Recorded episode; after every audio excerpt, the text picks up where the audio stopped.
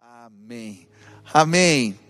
Hoje eu queria falar com você a respeito do tema blindando a mente.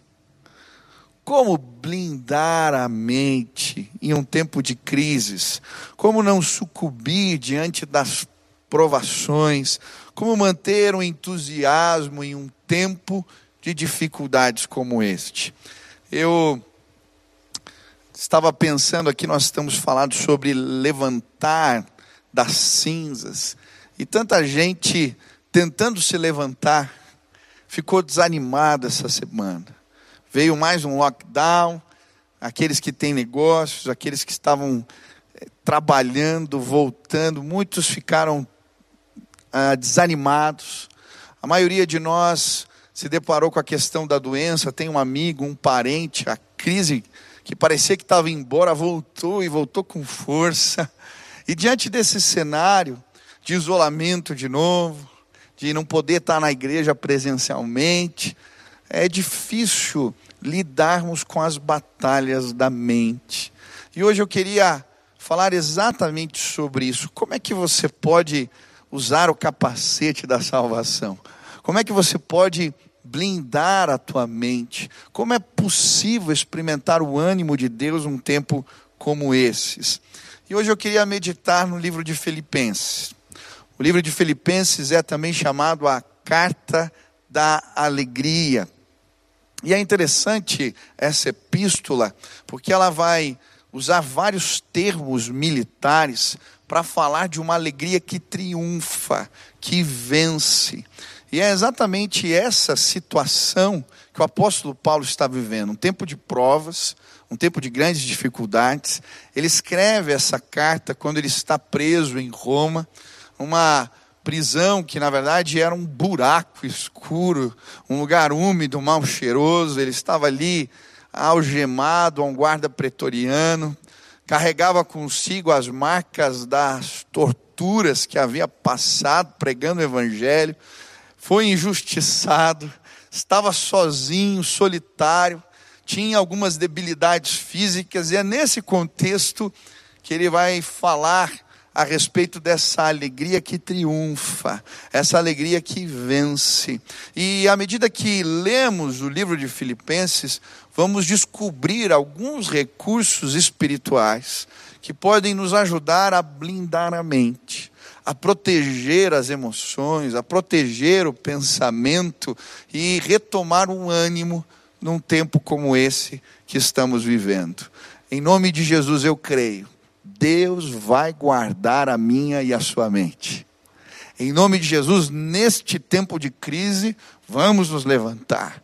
O entusiasmo, a alegria do Senhor vai chegar em nome de Jesus. E hoje eu queria olhar para o primeiro capítulo de Filipenses.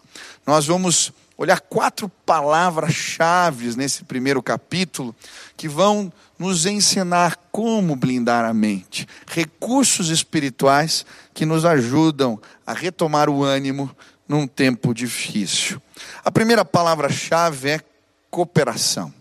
E nós encontramos ela no versículo 3 do capítulo 1. Diz assim a palavra do Senhor: Dou graças ao meu Deus, todas as vezes que me lembro de vós, fazendo sempre com alegria a oração por vós em todas as minhas súplicas, pela vossa cooperação no Evangelho, desde o primeiro dia até agora. A primeira palavra-chave aqui nesse texto é cooperação. Eu creio que essa é uma ferramenta espiritual para retomarmos o ânimo, sim, no meio das crises. O apóstolo Paulo está agradecendo a Deus e dizendo que a cooperação dos irmãos trouxe alegria ao seu coração. Ele está falando em especial de Epafrodito, que veio tra trazer os donativos, veio trazer os recados da igreja em Filipos, veio trazer as palavras de incentivo, de conforto, e ele está lembrando dos irmãos que trouxeram, mandaram os presentes, que mandaram os recados, ele está agradecendo, dizendo: olha, nesse tempo difícil, a cooperação, de vocês em amor para comigo, isso trouxe alegria ao meu coração. isso me trouxe entusiasmo, isso me renovou no espírito. E eu creio que a cooperação ela é uma ferramenta de Deus neste tempo que estamos vivendo. Como é gostoso quando sentimos de alguma maneira alguém nos suportando em amor. Eu nessa pandemia fiquei doente, tive o tempo de isolamento, peguei covid, eu lembro, eu quem me conhece sabe, eu não suporto ficar preso dentro de casa. É um negócio tão difícil, porque quando eu passo um dia inteiro dentro de casa, minha esposa sabe, eu, eu tenho que pegar o carro, pelo menos dar uma volta em volta da quadra, senão eu fico angustiado. Eu tinha que ficar ali 14 dias, sem sair, isolado na sala. Mas algo que me trouxe entusiasmo nesse tempo foi a cooperação, o amor dos irmãos. Como era gostoso, chegava um recado, chegava uma palavra, uma mensagem no celular, um presente, alguém mandava uma comida, e foram tantas demonstrações de carinho, e de certa maneira, naquele tempo onde a mente podia ficar doente, esse essa cooperação dos irmãos em amor me trouxe alegria. Eu lembro de momentos de agradecer a Deus com lágrimas nos olhos, porque como é especial se sentir amado. E hoje eu queria te desafiar. Nós temos muitos irmãos, e talvez você conheça alguém que neste tempo esteja sofrendo, esteja está doente, está passando por um tempo difícil. Eu queria te desafiar hoje, agora, durante essa palavra, a lembrar e mandar um recado, mandar uma palavra, preparar alguma coisa, mandar um presente, porque nesses tempos difíceis, quando chega a cooperação de alguém, o carinho de alguém, nós somos renovados no Espírito de Deus. Mas também quero desafiar você que está doente, que está passando por um tempo difícil, a não passar por isso sozinho. Você não precisa sofrer sozinho. Tantas vezes na minha vida eu enfrentei as minhas batalhas sozinhos e algumas delas eu não consegui vencer. Porque a palavra de Deus nos mostra que somos igreja. Precisamos do Senhor, mas precisamos uns dos outros. E quando procuramos ajuda, quando ligamos para alguém, quando pedimos socorro, quando experimentamos o amor do outro, como Colossenses diz que suporta, que segura, que sustenta. Ah, somos ministrados e a nossa mente é fortalecida no Senhor. Hoje a minha oração é que ah, o ânimo venha. À medida que você procura ajuda, ou à medida que você oferece. Que através da cooperação possamos ver irmãos sofrendo, sendo renovados pelo Espírito de Deus. A segunda palavra-chave aqui nesse capítulo é progresso. E no versículo 12 ele vai dizer: Quero, irmãos, que saibam que as coisas que aconteceram contribuíram para o progresso do Evangelho, de maneira que as minhas prisões em Cristo foram manifestas por toda a guarda pretoriana e por todos os demais lugares, e muitos dos irmãos no Senhor, tomando ânimo com as minhas prisões, ousam falar a palavra mais confiadamente, sem temor. A segunda palavra aqui é progresso. E esse é um termo militar. Quando aconteciam as batalhas no passado, era comum ter um soldado que tocava o ritmo das ações militares. E muitas vezes ele dizia assim: avançar, avançar, avançar. E esse trajeto, esse caminho dentro do território do inimigo, avançando na direção do inimigo, isso era chamado de progresso. E aqui ele está usando esse termo para dizer: olha, as minhas prisões não foram à toa, as minhas algemas geraram progresso. E eu creio que algo que faz a nossa mente ficar saudável no tempo da crise é termos um senso de missão. Quando ouvimos a palavra de Jesus nos dizendo: avançar, avançar, avançar, e mesmo em meio às batalhas, continuamos servindo, continuamos enxergando oportunidades, continuamos trabalhando, continuamos cuidando. É isso que nos mantém saudáveis emocionalmente. Hoje eu queria te desafiar a avançar. O apóstolo Paulo está na cadeia, mas ele está dizendo: Olha, as minhas algemas serviram para alguma coisa. Os guardas pretorianos estão ouvindo aqui a palavra. Autoridades que não teriam contato com o evangelho por causa das audiências. Eu tenho podido testemunhar de Jesus. E mais, aqueles que recebem as minhas cartas estão sendo motivados pelo meu testemunho, estão se tornando mais corajosos e ousados para pregar a palavra, avançar. E hoje eu vim dizer para você, se você quer blindar a sua mente, se você quer que a alegria brote no meio da tribulação, é possível fazer algo, é possível avançar. Talvez é um recado que você vai mandar, talvez é uma palavra, um estudo, eu não sei como, mas mesmo em meio a isolamento, mesmo em meio às lutas, é possível avançar. Essa semana eu fui apresentar a igreja numa reunião com CEOs de empresas, empresários, e era um trabalho, um estudo que estávamos fazendo de como cada instituição se comportou durante a crise. E eu fiquei tão feliz quando pude apresentar aquele relatório, porque neste ano de crise, o ano de 2020, nós fizemos tantas coisas, avançamos fazendo máscaras, milhares de máscaras, irmãs da igreja, idosas, costurando, avançamos, fazendo doações de alimentos, foram toneladas. Doamos um valor de um respirador para um hospital que transformou isso em remédios. Fizemos ações dentro dos hospitais, discipulamos médicos, enfermeiros através do projeto Ombro Amigo, reconstruímos casas, avançamos, discipulando pessoas, fazendo células. E à medida que fazíamos isso, o nosso coração era abastecido. Eu lembro quantas vezes saía pelas ruas com os jovens e fazíamos serenatas na frente das casas. E quantos testemunhos chegavam? Eu lembro de uma irmã que tinha pedido um sinal para Deus aquele dia. E quando nós começamos a cantar e a música começou a entrar na sua casa, ela começou a chorar, porque as respostas estavam vindo através das canções e das palavras que dizíamos: Deus é todo poderoso. E mesmo no teu isolamento, no tempo de crise, é possível avançar. Hoje eu queria, em nome de Jesus, te desafiar a não perder o senso de produtividade, de missão. O propósito, ter propósito é o que nos mantém vivos. Em nome de Jesus, hoje a sua mente vai ser sim blindada. À medida que Deus vai trazendo ideias de como agir, do que fazer, de como trabalhar, é assim que Deus age entre nós.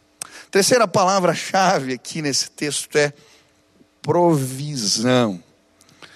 E Filipenses, no versículo 18 e 19, ele diz assim: Nisto me regozijo, e me regozijarei ainda, porque sei que disto me resultará salvação pela vossa oração e pela provisão do Espírito de Jesus Cristo. A terceira palavra-chave aqui, e que nos ajuda a blindar a mente, a guardar a mente no tempo de crise, é provisão. E aqui ele está falando da provisão do Espírito, da provisão abundante do Espírito. Eu gosto dessa palavra. A palavra provisão no grego ela significa coral. E é interessante porque nos tempos antigos, contratar um coral era coisa muito cara. Só autoridades, pessoas ricas, abastadas, muito importantes, que podiam ter nas suas festas um coral cantando. E por isso, logo, essa palavra se transformou num sinônimo de provisão generosa. E a Bíblia, quando vai falar para nós da provisão que vem da parte do Espírito de Deus, ela nos fala sobre uma provisão generosa. E sabe, eu creio que aqui existe algo que é sobrenatural. Não depende apenas de nós, mas sim de uma fé que procura Deus na crise e por isso recebe um derramamento do Espírito, uma provisão de Deus, uma provisão espiritual que traz alegria. É interessante que o apóstolo Paulo está escrevendo isso, mas muitas vezes na cadeia ele havia experimentado essa provisão de Deus. Uma situação que me chama a atenção é quando ele está em Filipos. Ele é preso juntamente com Silas, após ser intimidado por uma multidão. Ele apanha com varas e depois está na cadeia, preso ao tronco, junto com o seu companheiro que compartilhava a palavra de Deus naquele lugar. Mas enquanto estão ali, eles começam a orar e a buscar a Deus. E a Bíblia diz que uma provisão generosa do Espírito é derramado naquele lugar. E à medida que aquela provisão é derramada, uma alegria toma conta do coração de Paulo e Silas, e eles começam a adorar, a cantar louvores, a exaltar a Deus, estão machucados, estão carregando os ferimentos no corpo, estão ali presos, mas estão adorando. E aquela adoração faz chacoalhar as prisões, os portões se abrem. Mas eles não vão embora. Carcereiro estava para se matar, porque quando os presos iam embora, o seu destino, por conta da fuga, era a morte. Eles dizem: Não, estamos aqui. E aquela adoração, aquela provisão generosa não alcança apenas Paulo e Silas. Eles vão para a casa do carcereiro. Ali ele e a sua casa se entregam a Jesus. E a provisão de Deus chega naquele lugar e começa a igreja de Filipos, muito provavelmente naquela casa. Porque um dia, durante uma provação, durante um tempo de dificuldades, uma provisão generosa do Espírito foi derramado sobre a vida daquele homem.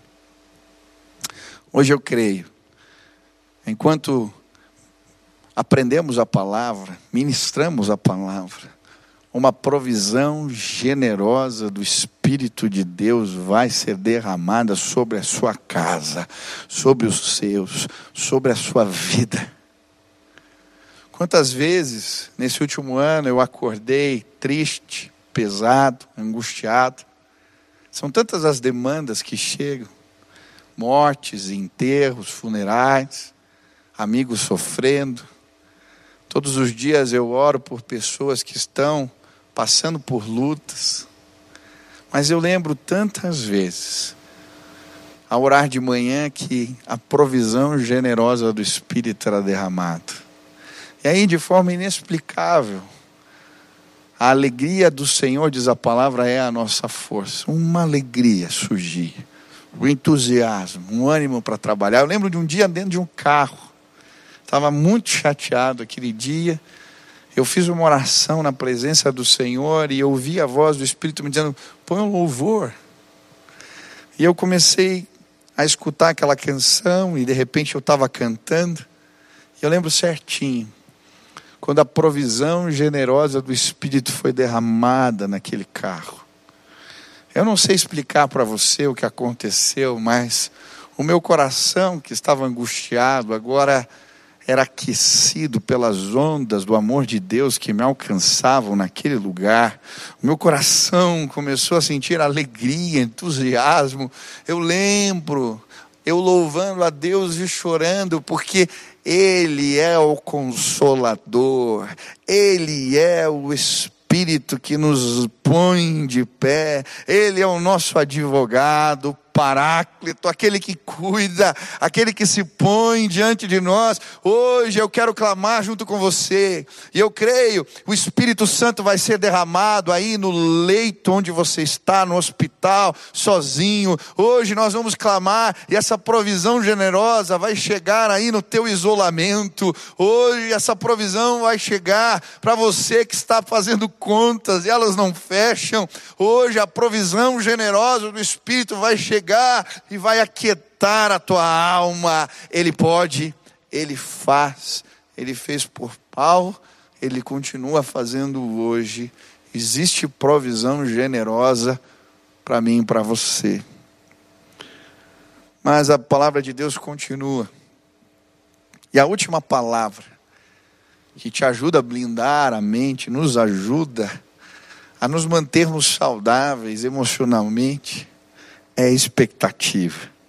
Ele termina dizendo no versículo 20 e 21, segundo a minha intensa expectação, e esperança de que em nada serei confundido. Antes, com toda a confiança, Cristo será tanto agora como sempre engrandecido no meu corpo, seja pela vida, seja pela morte, porque para mim o viver é Cristo e o morrer é lucro. Sabe? A palavra expectativa ou esperança, ela nos ajuda a blindar a mente. Quando recebemos da parte de Deus o capacete da salvação, as investidas do inimigo contra a nossa mente, elas não prosperam, porque o capacete da salvação nos remete a uma expectativa que vai além das coisas terrenas. E o apóstolo Paulo estava aqui se preparando para a morte, na sequência, ele vai dizer: Eu vou derramar a minha vida como uma oferta de libação ao Senhor, eu vou entregar tudo. Ele sabia o que o esperava, ele sabia que aquela prisão não teria mais retorno, estava chegando o fim, mas ele sabia também que para o crente a morte é promoção. Ele sabia também das promessas que guardava seu coração em Cristo Jesus. E quando encaramos esta vida, e os labores, as lutas, os pesares, os problemas, sabendo que esse é apenas o prefácio do que Deus escreveu para nós e as promessas do Senhor alcançam a eternidade quando andamos por aqui gastando a vida, porque sabemos que estamos depositando, na verdade, os nossos recursos, a nossa vida naquilo que transcende, que vai além, quando depositamos a nossa expectativa no que a palavra de Deus ensina, a nossa mente é protegida e guardada contra as investidas do mal. Eu ouvi uma história, um livro que eu estava lendo do Charles Swindoll, e ele cita uma autora chamada Joyce Landorf, um livro que ela escreveu, Canção do Luto, e ela conta uma história muito bonita de uma senhora grandalhona que do seu jeito cheia de ímpeto e entusiasmo cuidava do seu filho, uma criança de cinco anos um câncer no pulmão e agora estava na fase terminal, na UTI. E ela todos os dias ia visitar aquele menino, falava com as enfermeiras, perguntava as coisas, e um dia ela chega perguntando: Como é que está o meu filho? E uma das enfermeiras diz: ah, Olha, é, essa manhã e essa madrugada ele não passou bem. Ele, acho que por causa dos remédios, teve alucinações. E ele ficava dizendo todo o tempo: Eu estou ouvindo sininhos, eu estou ouvindo sininhos. E quando aquela mulher disse aquilo, o semblante daquela mãe se encheu de entusiasmo e ela disse: Ele não está tendo uma alucinação. Fui eu que disse para ele que quando a hora chegasse, quando ele sentisse que não dava mais, era para ele olhar para o canto do quarto e ouvir os sininhos. Deus ia abrir os seus ouvidos, ele ouviria os sininhos do Pai que estavam buscando, que mandou os seus anjos virem o buscar. E aquela mãe sai correndo, pega o seu filho no braço, que dizia: Eu estou ouvindo o sininho. o seu coração é acalentado, enquanto a certeza de que Deus estava buscando o seu filho, que dorme nos seus braços e se despede. Ah, o seu coração é sim confortado pela certeza de que ele estava nos braços do Pai. Em breve nós vamos ouvir os sininhos. Eles vão chegar para todos nós. Alguns estão se despedindo agora, outros depois. Mas para aqueles que conhecem a Jesus, viver essa vida precisa ser Cristo.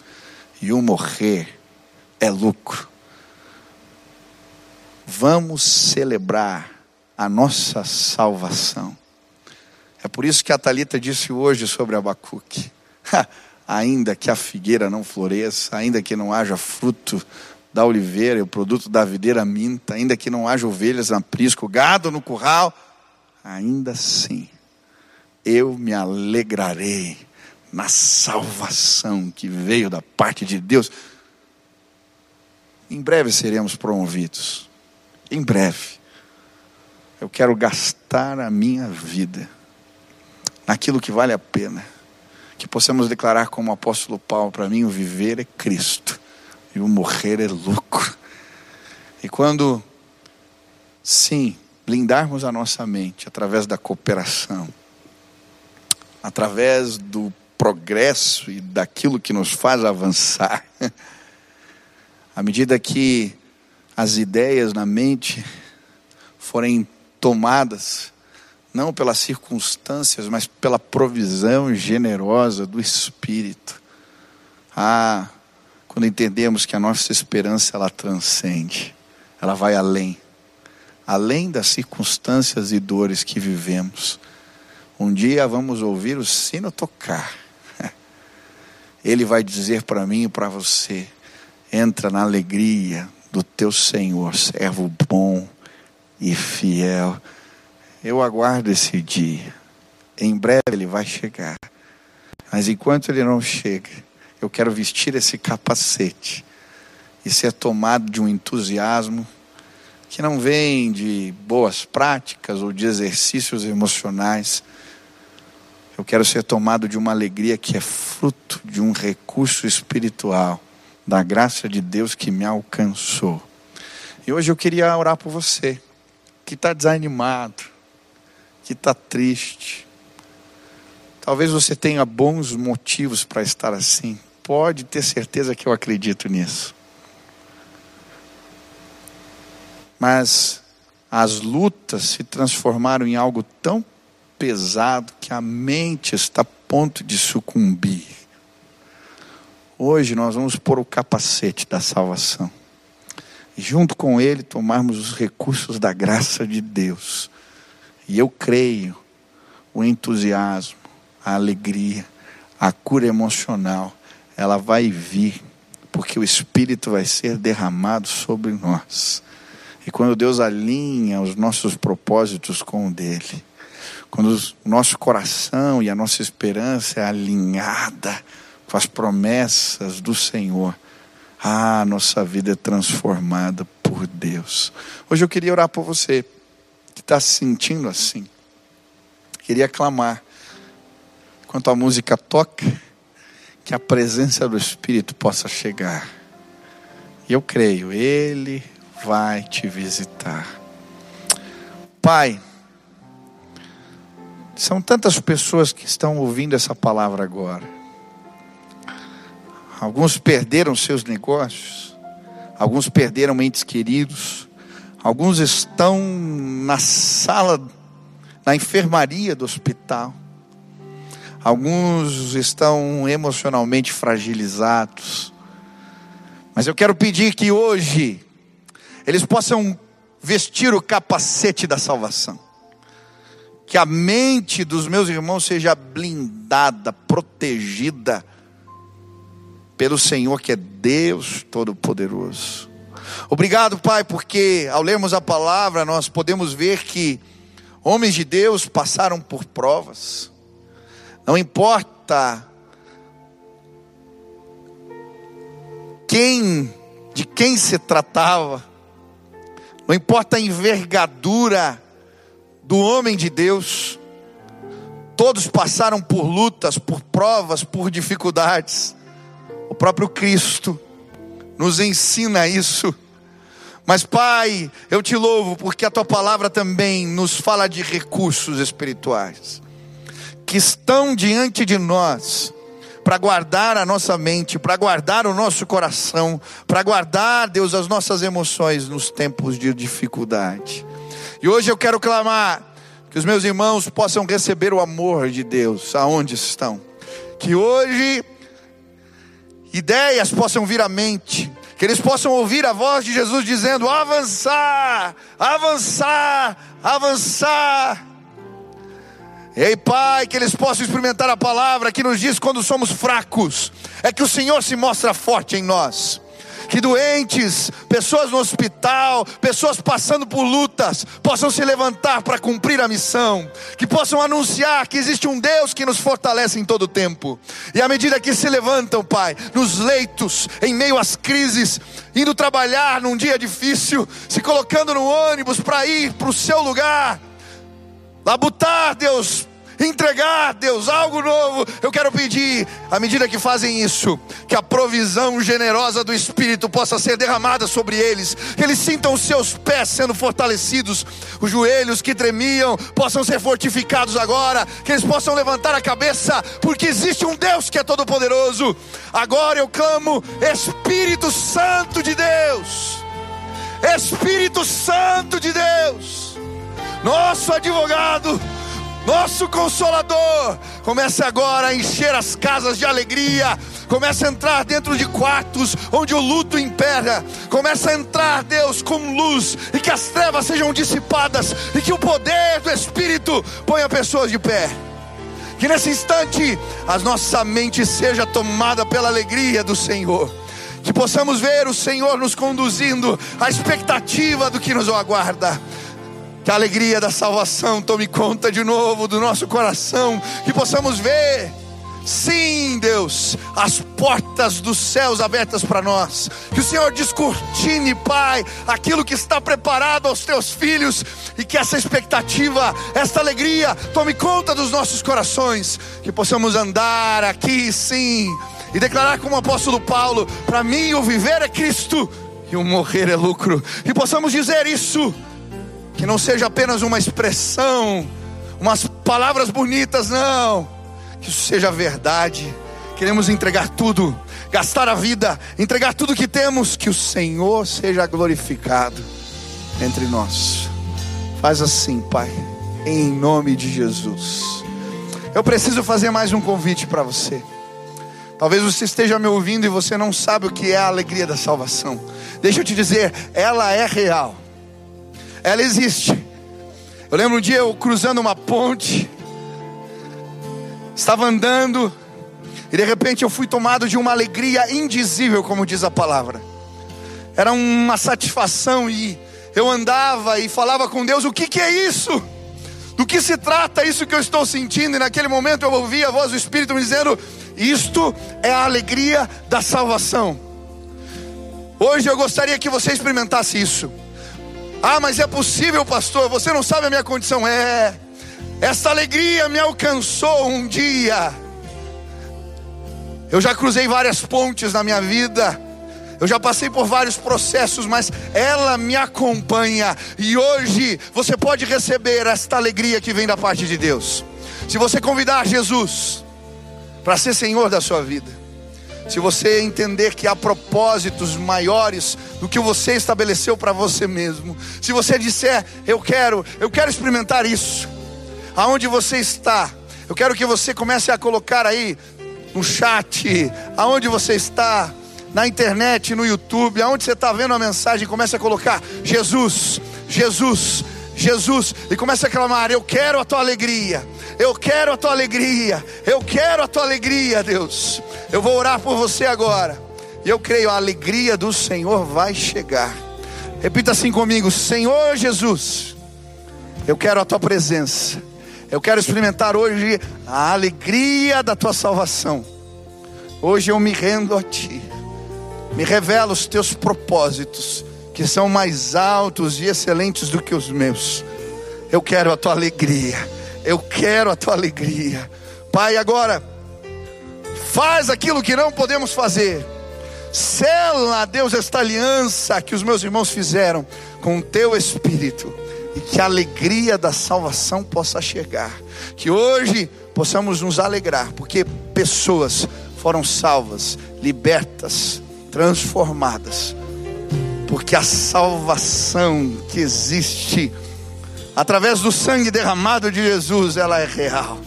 Que hoje possamos experimentar, recordar, ah, de novo, que a alegria da salvação possa chegar. Faz assim, Senhor. Esta é a nossa oração. Em nome de Jesus. Amém. Adore a Deus junto com a gente. Cante agora.